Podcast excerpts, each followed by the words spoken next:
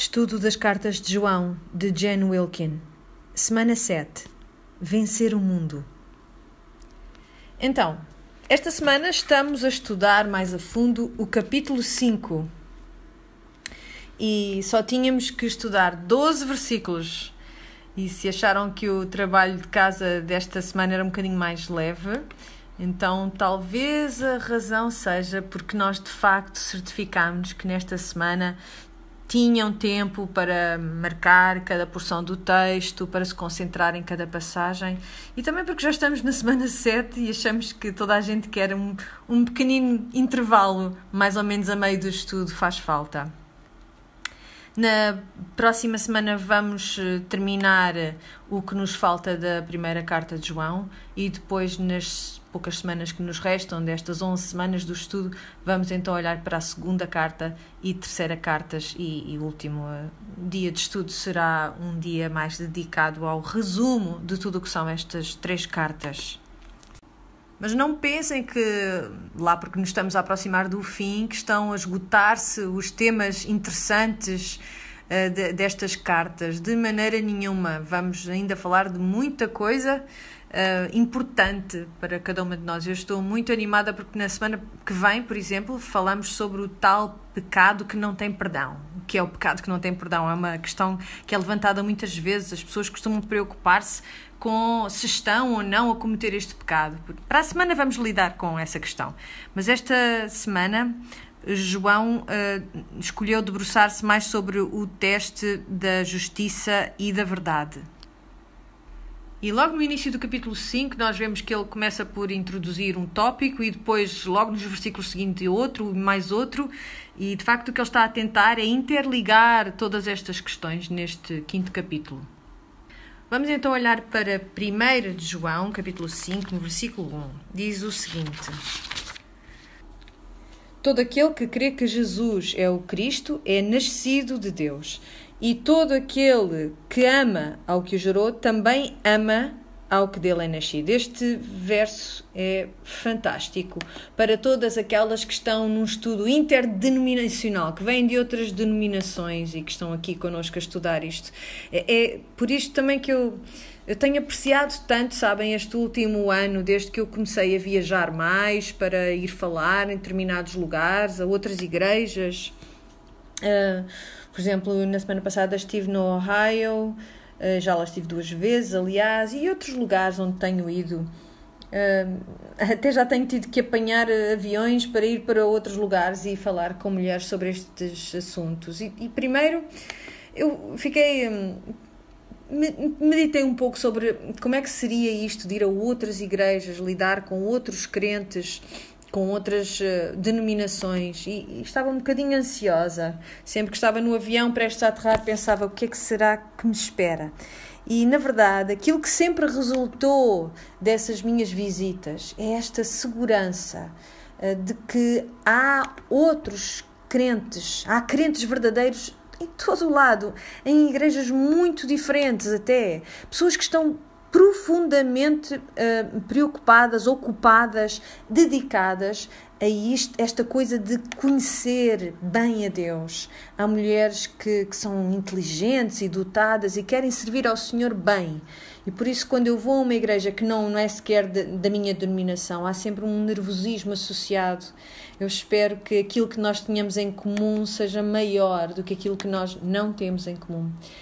E sabem que é sempre e é, é isso que este versículo está a tentar dizer-nos. Todo aquele que crê que Jesus é o Cristo é nascido de Deus. Portanto, esta é aquela coisa, aquela característica que nos une a todas. Não importa a nossa denominação, não importa como tu cresceste. É isto que une todos os crentes em todo o lado, que nós queremos e afirmamos que Jesus é o Cristo e que é nascido de Deus. E por isso isto é muito significativo para todos os que creem, porque não quer só dizer que nós um, ganhamos um conhecimento intelectual das coisas, mas que nós de facto ganhamos mais conhecimento é de Jesus, conforme confiamos mais nele. E, e como é que nós podemos compreender isto? Quando nós nos candidatamos, por exemplo, a uma entrevista de emprego, tu levas o teu currículo contigo, não é?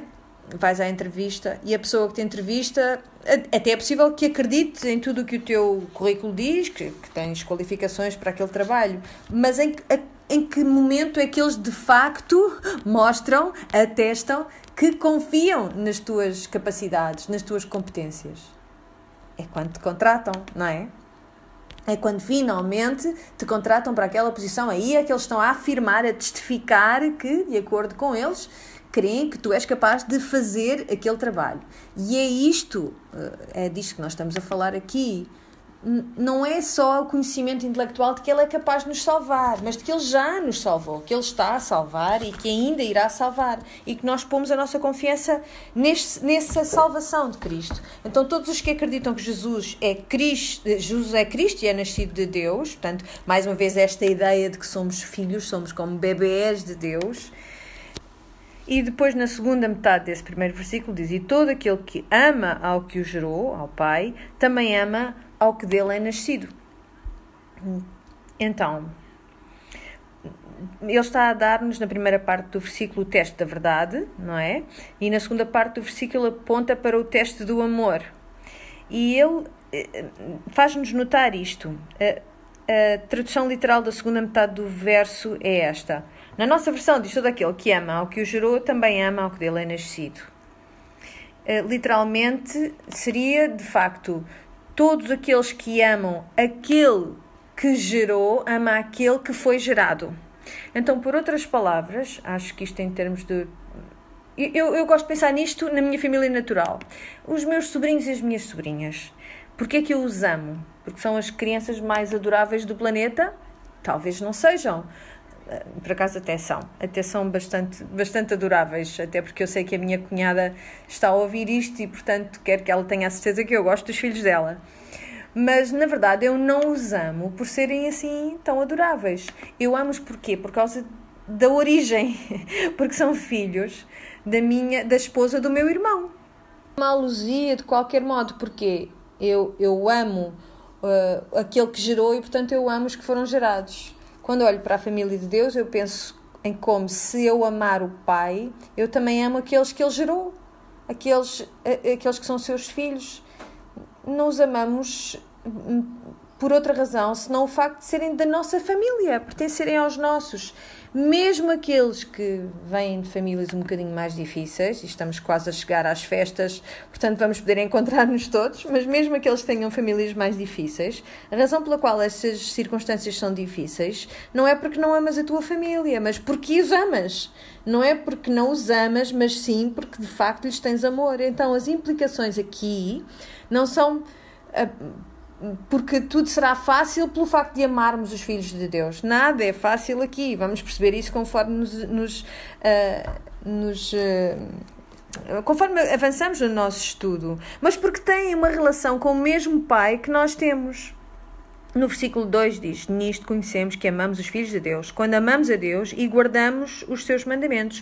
Portanto, ele agora está de novo a, a apontar para este teste da justiça. E, e, para que nós percebamos como isto está tudo ligado na sua mente. Não é apenas há aqui esta maneira, depois também há esta outra maneira, ainda há uma terceira maneira. Não. Tudo está interligado, tudo tem que trabalhar junto.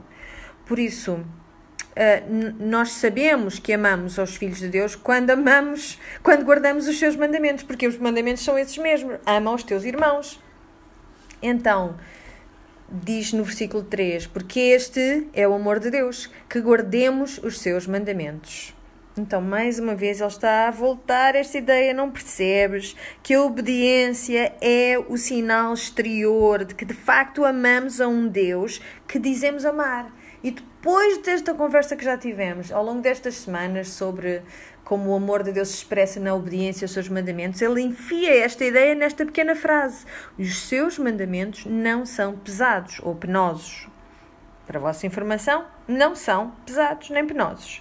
Por é que ele precisa de nos dizer isto? Esta semana no vosso estudo tiveram que responder. Aliás, primeiro eu perguntei-vos: uh, o mundo acha que os mandamentos de Deus são pesados? Quais é que o mundo acha que, que são pesados? É claro que a resposta é todos, não é? O mundo, o mundo não ama a Deus e, portanto, não ama os seus mandamentos. Para a pessoa perdida, todos os mandamentos de Deus parecem ser demasiado pesados. Porquê? Porque o homem natural não tem capacidade nem desejo para cumprir com estes mandamentos. Porque o homem natural só quer fazer aquilo que lhe apetece fazer e não seguir a vontade de outra pessoa ou de alguém. Mas estes mandamentos não são penosos para o crente, aliás, não devem ser. Conforme nos conformamos à imagem dele, não devem ser pesados. Então, quando é que isto se torna penoso ou pesado? Só quando nós desejamos fazer outra coisa diferente da vontade de Deus. Só quando nós temos outros desejos que não são os desejos de Deus. Então, este é um pensamento muito interessante. Eu acho que quando nós ouvimos isto, viram isto no trabalho de, casa desta semana, uh, o pecado é que é penoso para o crente, não é? O, o pecado é que nos, nos traz um, um jugo muito pesado. Então, se formos a Mateus 23, 4, vemos que Jesus disse isto sobre os fariseus. Escutem bem. 23, 4. Eh, aliás, logo no início do 23, Jesus falou depois à multidão e aos seus discípulos desta maneira: Os doutores da lei e os fariseus têm autoridade para explicar a lei de Moisés. Tudo o que eles vos mandam devem aceitá-lo e pô-lo em prática, mas não imitem o que eles fazem. É que eles dizem uma coisa e fazem outra. Arranjam fardos impossíveis de suportar e colocam-nos às costas dos outros. Mas eles mesmos nem com um dedo lhes querem tocar. Os ouvintes do tempo de Jesus o que é que eles associariam imediatamente a, a esta ideia do fardo demasiado pesado?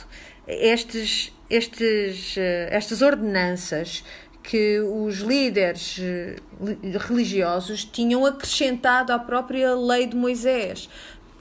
Tudo aquilo que era considerado trabalho ou que não era considerado trabalho, todas as normas que existiam na altura e que tinham sido acrescentadas à lei de Moisés, e tudo aquilo que tinha dado com Jesus em doido durante o seu ministério, todas estas uh, coisas que não faziam parte da lei de Deus. Lembram-se da situação em que ele uh, lhe foi pedido que curasse a mão do homem e era sábado? Lembram-se que estava toda a gente à espera de ver o que é que ele ia fazer, já que sabiam que era sábado e que havia uma quantidade de coisas que não é suposto fazer só sábado. Será que, se, que isso era trabalho? Portanto, aquilo que os fariseus tinham feito essencialmente é agarrar na lei, na lei de Deus e acrescentar, acrescentar, acrescentar, até um ponto em que eram um fardo insuportável para todos aqueles que serviam ao Senhor. Mas depois temos este versículo em Gálatas 5.1 que diz o seguinte. Cristo libertou-nos para sermos realmente livres. Portanto, permaneçam firmes e não voltem mais a ser escravos. Ou a um jugo de escravidão, noutras traduções. O jugo de escravidão. O que era o jugo de escravidão? Viram isso no, no trabalho de casa desta semana. O, jugo do Senhor Jesus é é fácil, é leve, mas o jugo que era pesado para todos era o jugo do pecado. Era um jugo que eh, me fazia submeter à minha própria vontade, ao desejo de ser perfeito, o que fosse, a modificação da minha atitude através dos meus esforços e não àquele que de facto já é perfeito, que é o próprio Deus. Então, porquê que os, os mandamentos de Deus às vezes são pesados para nós? Não se confundam com o que isto quer dizer. Os mandamentos de Deus são difíceis, mas não são penosos. Nós temos que reconhecer a diferença. Temos que reconhecer que os mandamentos de Deus são difíceis, mas não são penosos. Qual é a diferença? O que é difícil é aquilo que me faz uh, ser resoluta, dedicar-me à tarefa, focar-me, tentar obedecer pela alegria de obedecer a um mandamento de um Deus, um Deus que me salvou. É uma, um reconhecimento de que os mandamentos de Deus originam na pessoa de Deus. Então as origens importam para nós. As origens importam muito, ou estão a um nível completamente humano. Mesmo um descrente tem de reconhecer que as origens das coisas afetam o modo como eu valorizo essas coisas. Não sei se vocês conhecem as palestras da TED Talks, são muito divertidas. Uh, Há até quem diga que uma pessoa não pode ficar mais esperta só vendo programas na televisão e estão erradas, porque eu vejo os TED Talks na televisão e estou muito mais esperta do que era. Portanto, a premissa é esta: cada pessoa que vai falar a TED Talks tem 20 minutos para falar sobre um assunto no qual se consideram peritos. E há um, um investigador que se chama Paul Bloom, um, do Instituto de Massachusetts, tem um doutoramento em psicologia e a sua pesquisa centra-se uh, na questão do prazer. como é que os seres hum, humanos obtêm prazer em coisas específicas. E uma das coisas que ele descobriu nos seus estudos, na sua investigação, é que nós tiramos mais prazer de algo quando conhecemos e valorizamos a sua origem. Há muitas implicações para os crentes é, nesta ideia, há muitas implicações.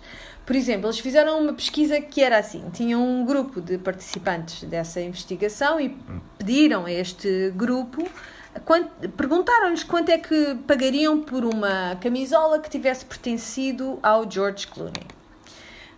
Presumo que fosse um grupo de mulheres a quem eles perguntaram, fizeram esta, esta pergunta, e então as pessoas davam respostas diferentes. Ah, eu pagava X, eu pagava Y. Chegávamos assim a umas quantias exorbitantes que as pessoas estavam dispostas a pagar por uma camisola que já tivesse sido usada pelo George Clooney. Mas depois a pergunta tinha uma segunda parte. Quanto é que tu pagarias se essa camisola já tivesse sido lavada antes de receberes esta, esta camisola? Ah, basicamente, o que eles responderam foi que então não pagariam tanto assim por ela. Portanto, a sua apreciação, a sua valorização daquele objeto diminui de, eh, numa, numa, numa proporção direta à distância entre o objeto e a tal pessoa que foi proprietária desse objeto, a pessoa que nós valorizamos. Então, isto, por exemplo, uh, sabem que quando alguém descobre que tinha um quadro que pensava que era autêntico, afinal, esse quadro é uma cópia. E mesmo que essa cópia seja perfeita, muitas vezes são, são perfeitas, são exatamente iguais ao quadro original, uma vez que o dono saiba que não é de facto um quadro do Da Vinci ou de quem quer que seja, as pessoas perdem todo o interesse em serem donas daquela obra de arte, da suposta obra de arte. Porquê? Porque a origem importa-nos. Nós valorizamos as coisas de acordo com as suas origens. E está tantas implicações para o crente. Por exemplo, no modo como nós tratamos a criação de Deus, como nós nos tratamos uns, uns aos outros. Mas neste caso eu quero que nós pensemos hum, nas implicações para a, a lei de Deus. O que é que isto origina?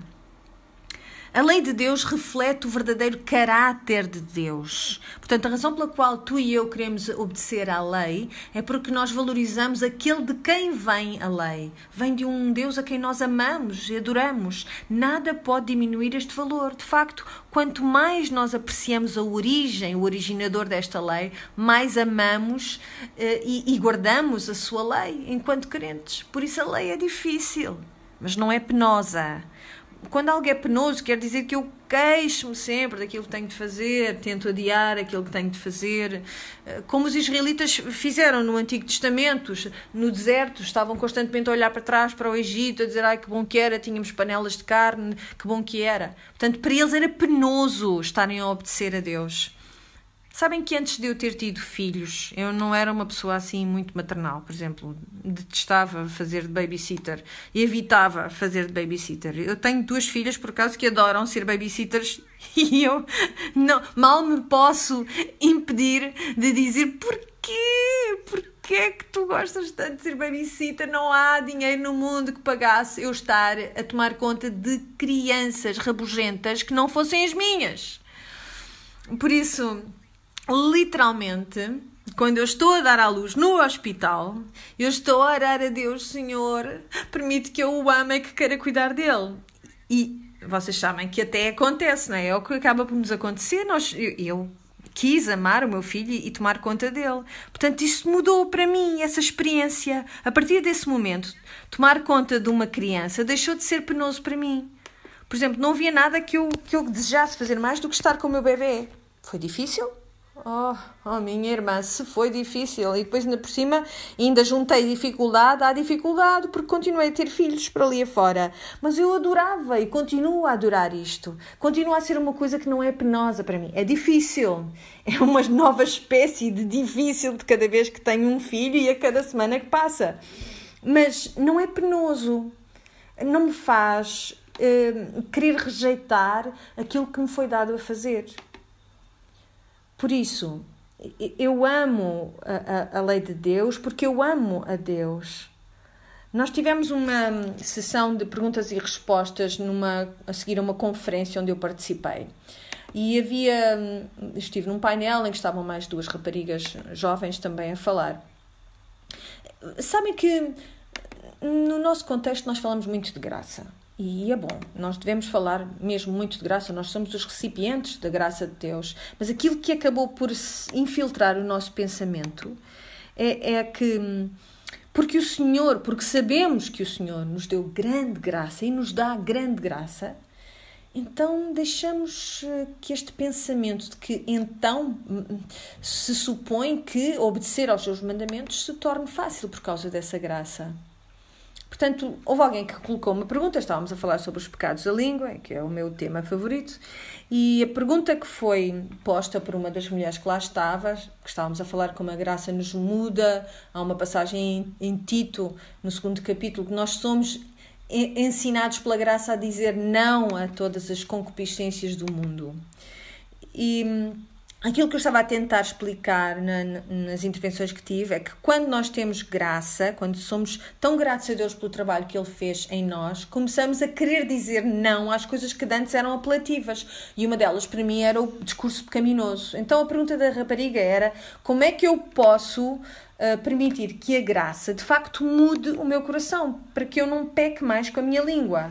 Então porque eu tinha dito que os pecados da língua, na verdade, eram pecados do coração. O ponto dela era esse: como é que eu faço com que o meu coração mude para que eu não queira mais pecar com a minha língua? Então, a pergunta era: como é que eu posso deixar que a graça afete o meu coração um, e, e, e também afete o meu discurso? Em vez de, a pergunta era esta, tentar esforçar muito para parar de pecar com o meu discurso. Então, as duas raparigas mais jovens que estavam comigo neste painel eh, foram muito encorajadoras, disseram só tens que confiar e orar, disseram coisas maravilhosas, é tudo verdade.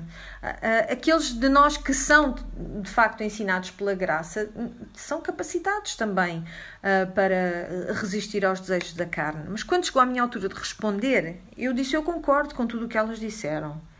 Mas essa palavra, em vez de estar a incomodar-me, em vez de. Porque uma parte daquilo que tu tens de fazer para deixar que essa graça de facto mude, neste caso o teu discurso, é esforçar-te muito.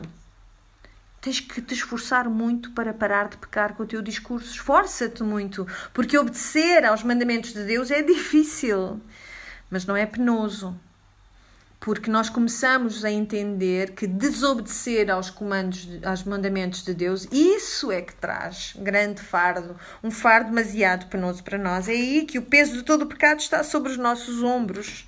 E, e, graças a Deus pela graça, porque nós podemos sempre voltar a Deus quando isto acontece e Ele, e ele torna a fazer a mesma coisa por, por nós, derramando mais graça. Os mandamentos não são penosos, mas são difíceis se tu, se a ti já te venderam um peixe que diz que ser discípulo de Cristo é uma coisa fácil, eu encorajo-te a reavaliar essa afirmação. E olha para o exemplo do próprio Cristo, dos apóstolos e do, de João, neste caso, que nos está a falar através destas cartas e que está a dizer o contrário disso os seus mandamentos não são penosos. No versículo 4, vamos lá voltar então à carta. Diz então, no versículo 4, porque todo o que é nascido de Deus vence o mundo, e esta é a vitória que vence o mundo, a nossa fé. Quem é que vence o mundo senão aquele que crê que Jesus é o Filho de Deus? Eu adoro isto, adoro isto porque ele diz a palavra vencer o mundo três vezes, só para o caso nós não estamos a prestar atenção. E o que é que ele está a dizer aqui? Quem é que vence o ódio? Não, não são aqueles que creem que Jesus é o Filho de Deus? Não são esses quem são? Esta manhã tive muitos motivos para me sentir bem disposta, sabem? Há várias coisas boas, positivas a acontecer comigo, com as coisas que quero fazer. E hum, nos primeiros cinco minutos que me sentei ali a uma mesa, antes de vos vir falar, ouvi três histórias verdadeiramente horríveis, pesadas, difíceis. E depois o pastor da igreja passou por mim e perguntou-me: Achas que vais ter tempo esta semana para conversarmos? E eu disse: Sim, sim, claro que sim. E depois olhei para ele e disse: Pensando nas tais histórias que tinha ouvido e sabendo que ele ia ter de tratar destas questões disse: ah, Lamento imenso. E ele olhou para mim e só respondeu: é, Ossos do ofício. E entrou no escritório dele. E é isto mesmo, é isto mesmo que é fazer o trabalho que ele faz. Ele tem razão. São ossos do ofício, faz parte.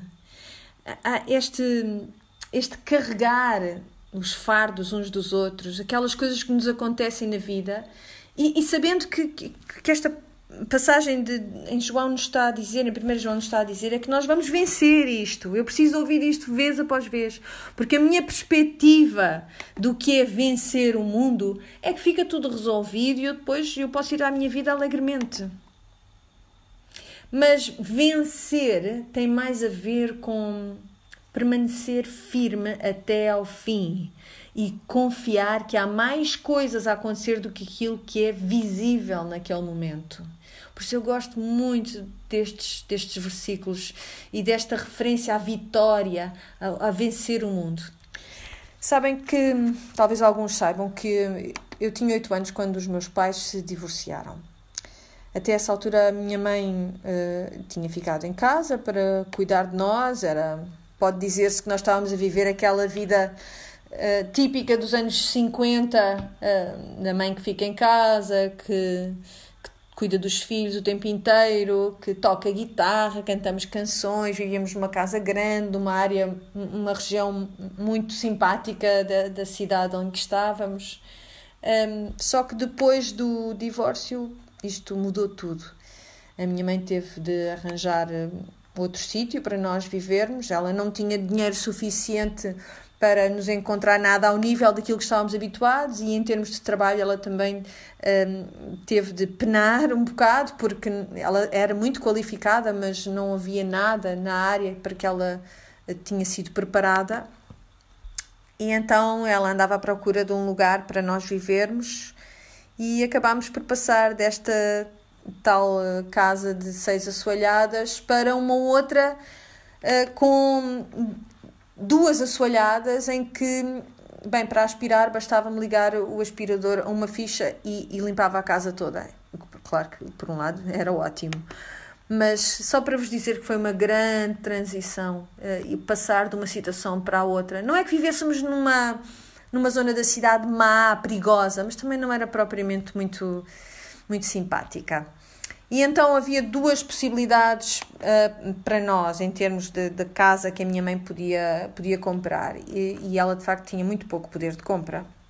Mas as duas possibilidades, os, os endereços dessas duas casas, um era uh, qualquer coisa, via rápida, um, uh, e a outra tinha no endereço a palavra Vitória. Rua da Vitória. Qual é que acham que a minha mãe escolheu? é claro, é claro que ela preferiu escolher a que dizia Vitória. Porque ela disse: Eu quero educar estes filhos na Rua da Vitória. Porque eu acredito que nós vamos emergir disto vitoriosos. E ela fazia muito referência a esta, à nossa casinha na Rua da Vitória. Nós vivemos na Vitória.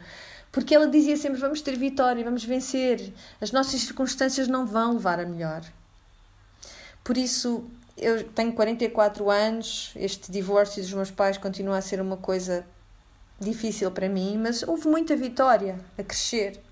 E eu dou graças a Deus por uma mãe que conhecia a Escritura, a palavra de Deus, o suficiente para saber que era necessário ter esta mentalidade, que se nós nos focássemos nesta ideia de sermos vencedores e não num modo anormal das pessoas que acham que de repente tens que ter sucesso em tudo, eh, que, que vais vencer tudo imediatamente, que quando fazes tudo certo, tudo te corre de um modo muito fácil. Não é nada disso. Mas, mas é esta compreensão de que há uma realidade maior do que aquela que é visível e que essa realidade Cristo já a venceu.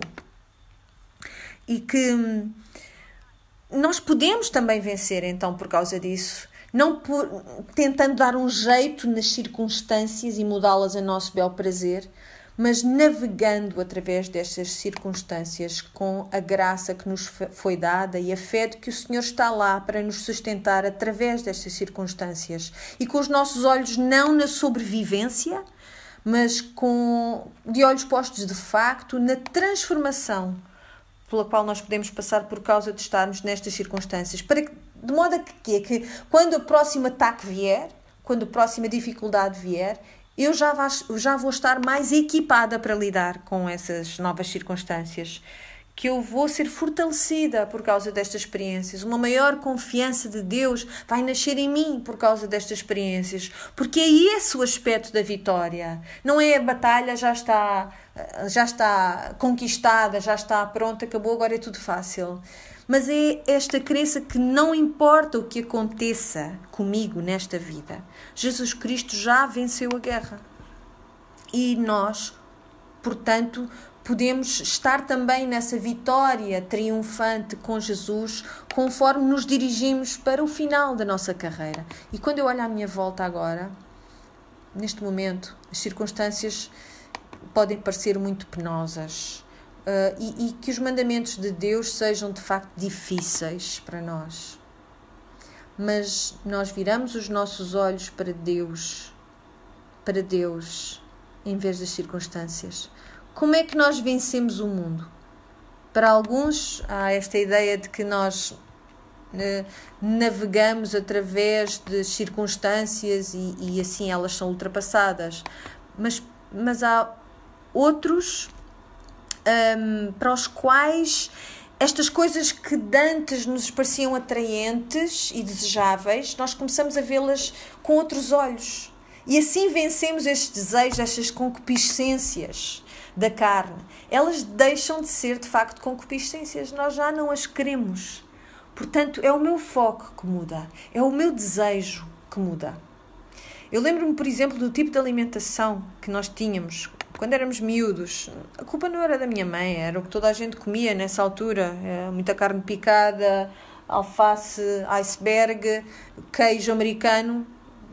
E eu quase que garanto que o queijo americano não é mais do que pedaços de Barbie derretidos e envoltos depois em papel celofane. Tenho quase a certeza que é isso, é disso que é feito o queijo americano. Por isso, agora ah, comíamos também muitas salsichas, diferentes combinações de salsicha e carne enlatada. Uh, e agora, não só nós sabemos mais, uh, e é provável que até nessa altura já soubéssemos que não era o ideal para nós comermos aquelas coisas, só que hoje em dia tens muito mais possibilidades alimentares mas eu, olho para trás, para aquilo que eu comi, e eu penso, eu nem sequer merecia estar vivo hoje em dia, com base na maneira como tratei o meu corpo, a dar-lhe aquelas coisas.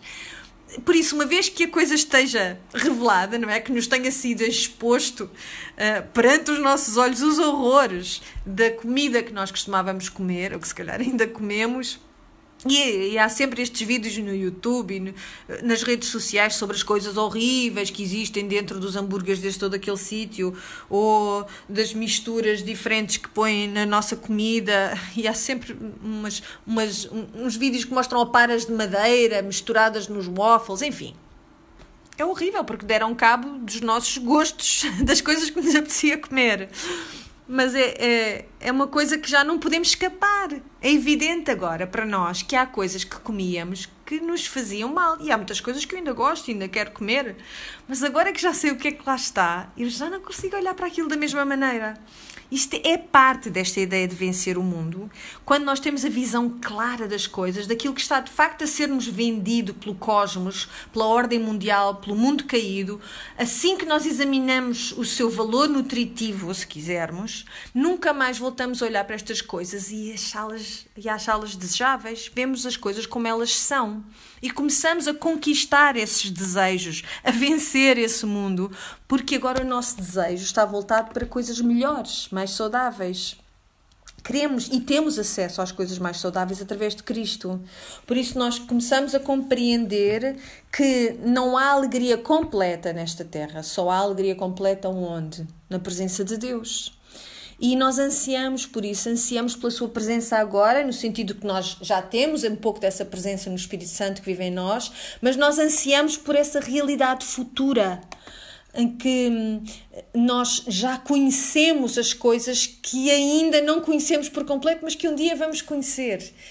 E sabemos já que Jesus é melhor do que aquilo que o mundo tem para nos oferecer e vencemos o nosso desejo de pecar um bocadinho de cada vez e também vencemos o nosso desejo de ver todas as coisas uh, corrigidas neste tempo, neste lapso de tempo que acontece entre o nosso nascimento e a nossa morte. E nós passamos a confiar na obra completa de Cristo. Então vamos ao versículo 6. Se calhar houve gente que pensou que não ia conseguir só usar 12 versos em, numa hora de estudo. Enganaram-se, não foi? Diz assim o verso 6: Este é aquele que veio por água e sangue, isto é, Jesus Cristo. Não só por água, mas por água e por sangue. E o Espírito é o que testifica, porque o Espírito é a verdade. No versículo 7: Porque três são os que testificam no céu: o Pai, a Palavra e o Espírito Santo. E estes três são um. Ora bem. Então vamos lá ver se nós conseguimos compreender aquilo que está a passar, porque há aqui referências ao Antigo Testamento e também ao Evangelho de João e temos que perceber o que está de facto aqui a acontecer nestes dois versículos tão importantes.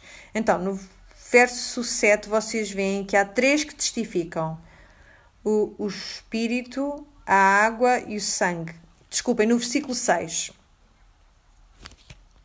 Então, para vermos porque é que aparece aqui esta referência, Vamos até Deuteronômio 19:15.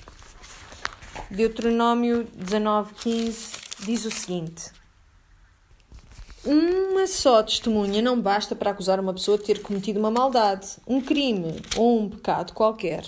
A acusação só é válida quando for feita por duas ou três testemunhas. Então, os ouvintes ou os leitores de João teriam tido esta referência também na sua cabeça. A lei judaica, até esse ponto, teria dito, e já falámos eh, sobre esse testemunho de dois ou três, já fiz a referência a este versículo no, noutras semanas, mas a ideia é de que seriam necessárias duas ou três testemunhas para estabelecer a credibilidade de um caso. E o que João está a dizer, este é um caso credível. Há três que testificam: o espírito, a água e o sangue. É bom saber isto, mas ainda não respondeu a todas as nossas perguntas. Para isso, temos de voltar a Êxodo. Vamos então a Êxodo 17. Aliás, antes disso, deixem-me dar-vos uma explicação, um preâmbulo. Os israelitas já tinham sido libertados da escravatura do Egito. E qual é, foi o grande evento que fez com que o faraó finalmente dissesse fora, fora daqui? Foi o quê? Foi o evento da Páscoa, não é? Quando o anjo da morte passou uh, sobre, sobre as casas e todas aquelas que tivessem o sangue do cordeiro sem mácula, que tivesse sido morto para aquele sacrifício, para aquela Páscoa, uh, por cima das ombreiras da porta, o, o anjo da morte não visitava essa casa e o primogênito dessa casa não morria. Então aí o sangue libertou-os da escravatura do pecado. Por isso, esta é uma imagem da nossa salvação, da história da nossa salvação. No ponto em que eles põem o sangue por cima da ombreira da porta, quando o anjo passa, eles são de facto libertados. É-lhes permitido, o faraó deixa que eles vão para o deserto. E aí vemos uma imagem de Jesus na cruz, não é? Há um sangue que é derramado e nós somos libertados da nossa escravidão para com o pecado. Mas a história não acaba aí, porque eles vão para o deserto e qual é a primeira coisa que acontece? O pecado persegue-os não é exatamente isso que acontece quando, és, quando recebes a salvação? Vai o exército do faraó atrás deles, pelo deserto fora, e como é que uh, o Senhor os livra desta perseguição do pecado? Eles têm que passar através da água, não é? Através do mar, do mar vermelho. Por isso temos primeiro o sangue e depois temos a água. Como é que isto retrata a nossa história? Nós fomos salvos pelo sangue de Cristo e depois o que é que fazemos? Somos batizadas na família dos crentes. Então, recebemos o sangue, depois recebemos a água. Mais tarde vai ser ordenado que construam um tabernáculo através do qual ganhem acesso ao pátio. Através do que? De um sacrifício de sangue. E como é que tu ganhas essa entrada para o lugar santo? O que é que está mesmo ali à porta? É uma bacia de bronze que está cheia de quê? De água. Por isso, a entrada para o lugar santo, onde está o Espírito, este sinal visível do Espírito está lá e, ela, e essa entrada é feita pelo sangue e pela água. Então, vamos olhar para o capítulo 17 de Êxodo. isto está a acontecer mesmo nos calcanhares deles terem uh, passado pelo Mar Vermelho e terem visto o exército de Faraó ser engolido. Então, o, o, o que é que este deserto corresponde para ti e para mim, na nossa vida de crentes agora? É o nosso processo de santificação, certo? Portanto, basicamente somos salvas da escravatura do pecado, depois entramos nos nossos 40 anos de deserto, para ti e para mim. Isto é aquele tempo que passa entre o momento em que recebeste a salvação e o momento em que vais para a glória, o tempo em que vais para a, a altura em que vais para a terra prometida. Mas durante esta altura estamos todas, todas, em termos espirituais, no deserto. Como é que os israelitas lidaram com esta estadia no deserto. Não, não muito bem, pois não? Portanto, tinham sido libertados do exército de Faraó, depois o que é que eles dizem? Temos fome. Então o Senhor manda as codornizes quando eles pedem carne, depois de ter mandado o maná. Então, basicamente, é, é como se eles dissessem: Tu é que nos levaste para aqui, então como é que agora vais tratar da nossa, da nossa sustância? Como é que vais continuar a cuidar de nós? Ele dá-lhes comida. Então, é isto que acontece aqui no versículo 1 do capítulo 17. Toda esta jovem comunidade israelita está no deserto e está a perguntar: será que o nosso Pai do Céu vai cuidar de nós? É esta a pergunta que eles estão a colocar. Diz assim: Toda a comunidade israelita partiu do deserto de Sine e deslocava-se de lugar para lugar, conforme as ordens do Senhor. Acamparam em Refidim, mas não havia ali água para o povo beber. Então o povo reclamava contra Moisés e dizia: Dê-nos água para beber. Moisés respondeu-lhes: Por que reclamam contra mim? Porque provocam o Senhor. Mas o povo tinha sede e dizia contra Moisés: Por que nos fizeste sair do Egito? Foi para nos matares à sede, a nós, aos nossos filhos e ao nosso gado. Então, o que é que se está aqui a passar? Os filhos de Israel, os israelitas, estão a acusar não só Moisés, mas também contra o próprio Pai do céu, contra Deus, dizendo: Tu quiseste fazer-nos mal, trazendo-nos até aqui. Há alguém que se sinta neste acampamento que os mandamentos do Senhor eram penosos? Havia muita gente a sentir-se sobrecarregada.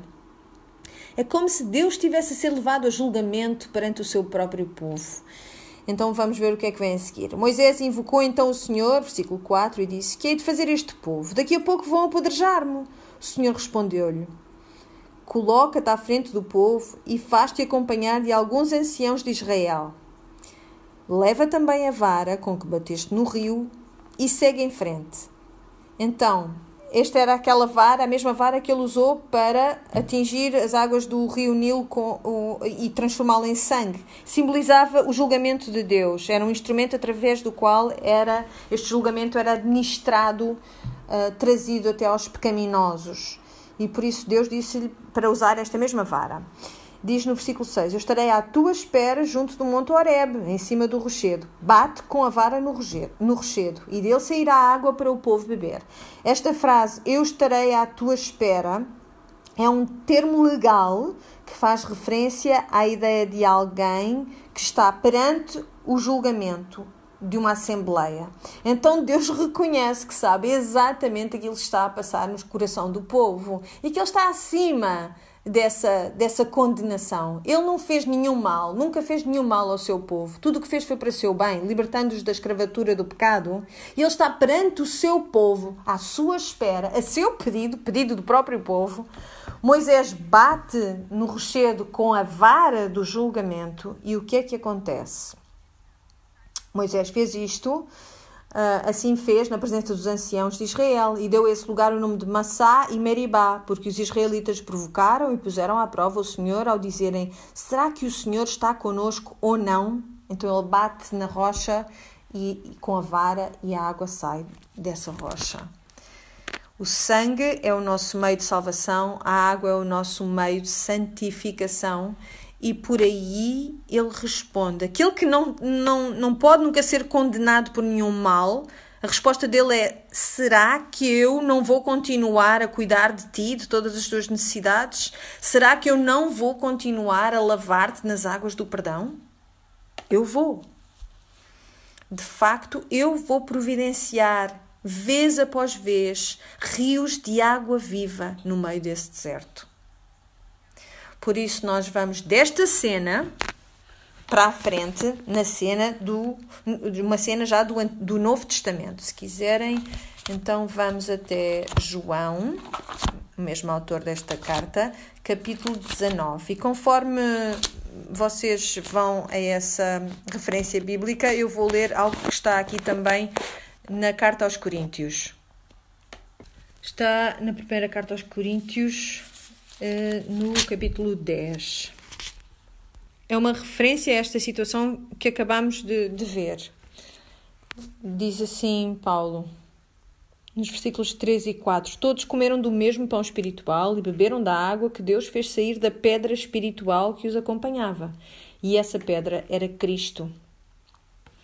Por isso, só para o caso de ainda não termos entendido muito bem, Paulo quer que nós compreendamos que aquilo que aconteceu em Horeb é uma imagem que era suposto apontar-nos para Cristo. Ele próprio iria ser batido em julgamento, iria ser atingido e posto em julgamento por um pecado que não cometeu.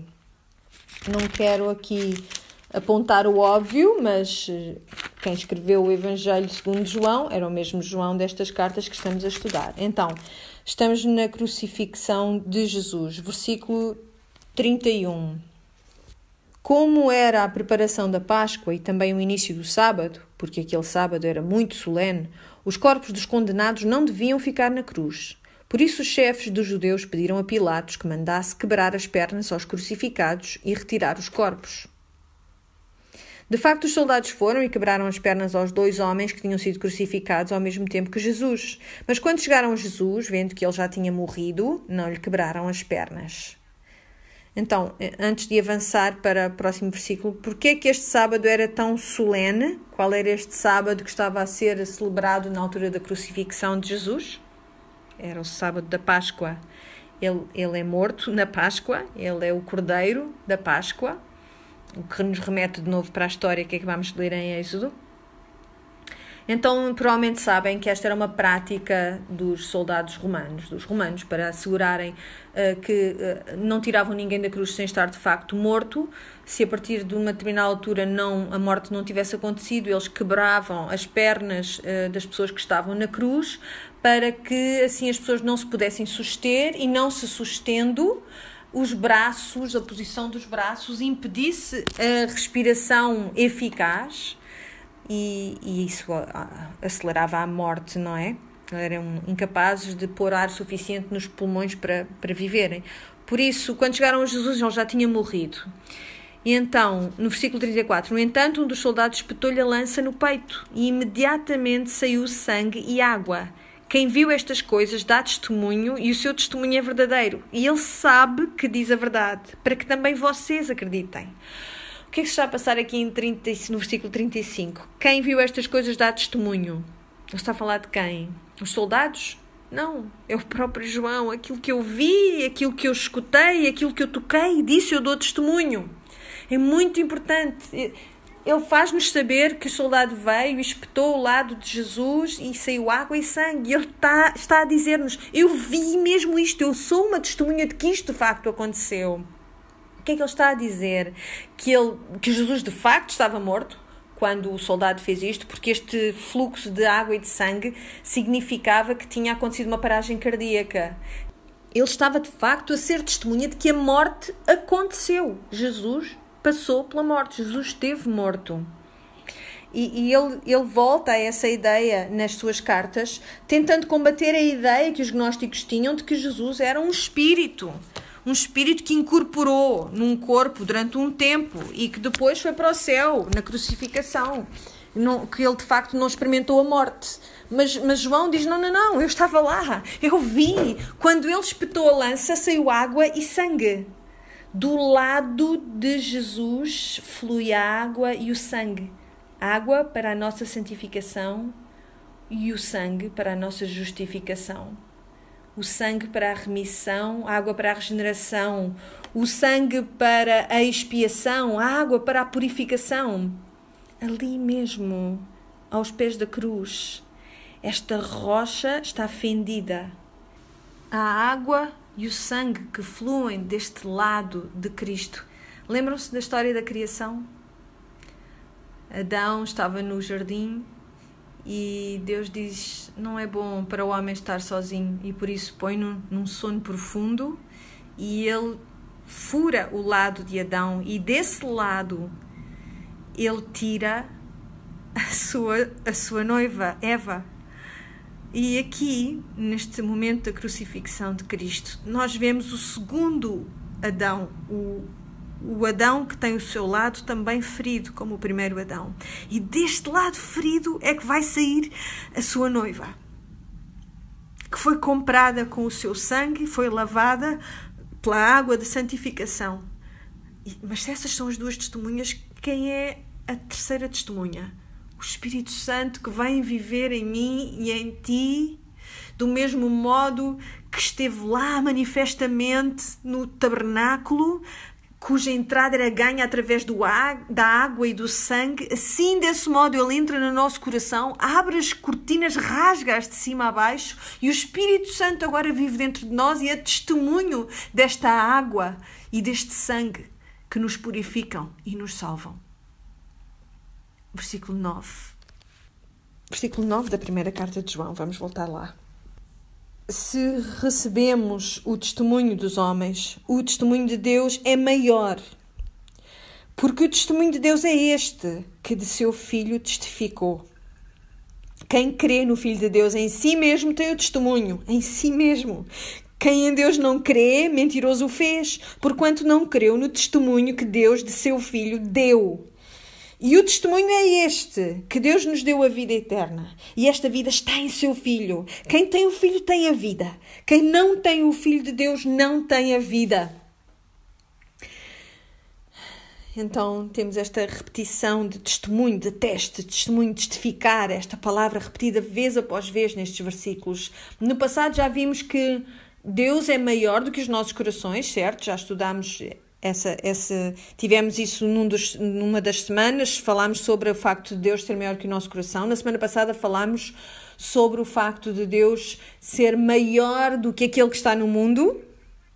E aqui vemos que o seu testemunho é maior que o testemunho dos homens. Então, o testemunho de Deus é mais importante do que o testemunho dos homens. Nós temos o testemunho dos homens, nós temos o testemunho de João. É basicamente aquilo que João estava a dizer. Eu estava lá e vi. Então ele agora está a apelar a esta ideia de que nós temos o testemunho interno do Espírito Santo. Isto é muito importante para nós percebermos enquanto crentes, porque nós temos coisas externas que são objetivas, maneiras objetivas através das quais nós podemos saber que isto é verdade que aconteceu. Temos o sangue e temos a água.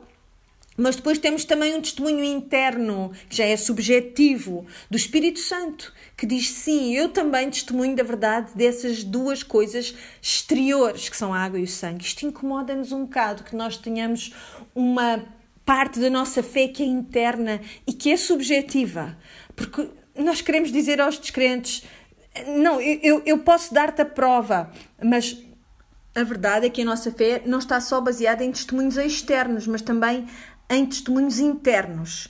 É a diferença entre eu acredito no que tu me estás a dizer e eu acredito em ti. É algo que vem de dentro.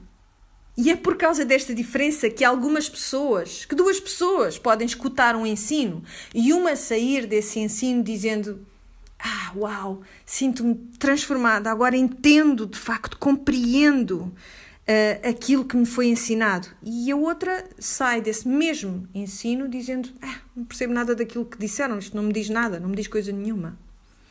Porque o crente tem o, o, o testemunho do Espírito Santo dentro de si que atesta quanto à veracidade daquilo que está a ser dito, daquilo que é dito pela própria palavra.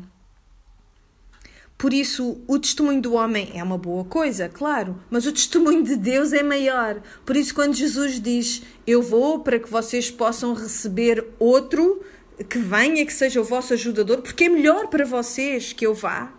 É isso que ele está a dizer. Mas mesmo para o descrente, eles próprios têm um testemunho interno e subjetivo que confirma ou que nega a verdade daquilo que ouvem. Mas não é o Espírito Santo esse testemunho. São eles mesmos, a sua consciência é, é a isso que tu te vais sujeitar. A pessoa que mais depende de provas objetivas para decidir se acredita ou não acredita numa coisa o cientista, a pessoa com o doutoramento, que muito estudou, a pessoa que acredita que é demasiado esperta para Deus, porque pode olhar à sua volta e procurar provas objetivas para aquilo que acredita ou não acredita, ainda assim essa pessoa está subjugada ao seu próprio testemunho interior e subjetivo daquilo que é verdade ou que é mentira. É o seu próprio conselho que é aplicado a cada um dos pontos de discussão. Mas enquanto crentes, nós temos a testemunha interna e subjetiva do próprio Espírito Santo de Deus. A verdade objetiva está dentro de ti. Por isso, estes três dão testemunho: o sangue, a água e o Espírito. E eles testemunham não só quanto à Escritura, não só às palavras da primeira carta de João, mas testemunham na tua vida enquanto crente e também na minha o facto de tu teres sido liberta pelo sangue de Cristo, quer dizer que Ele te deu um coração de carne em vez de um coração de pedra. Quer dizer que Ele mudou os teus desejos para deixares de desejar as coisas do mundo para desejares as coisas do Senhor. Será que a tua vida testifica quanto a esta mudança? Eu aposto que cada mulher que está a ouvir-me poderia dar evidências, provas da sua transformação de que antes amavam e preferiam uh, determinadas coisas e agora amam e preferem as coisas que o Senhor também ama e prefere. Esse é um modo de nós darmos testemunho de algo. Mas depois também há a água. A água também testemunha. Assim que nós somos renascidas pelo sangue, também somos lavadas continuamente nessa água santificadora da Sua palavra e da Sua verdade. E por isso eu aposto que cada mulher que me escuta pode testemunhar quanto a um pecado contra o qual ela luta vez após vez, mas que também continuamente ela se tem atirado aos pés do seu Salvador e tem pedido: lava-me, Senhor. Lava-me.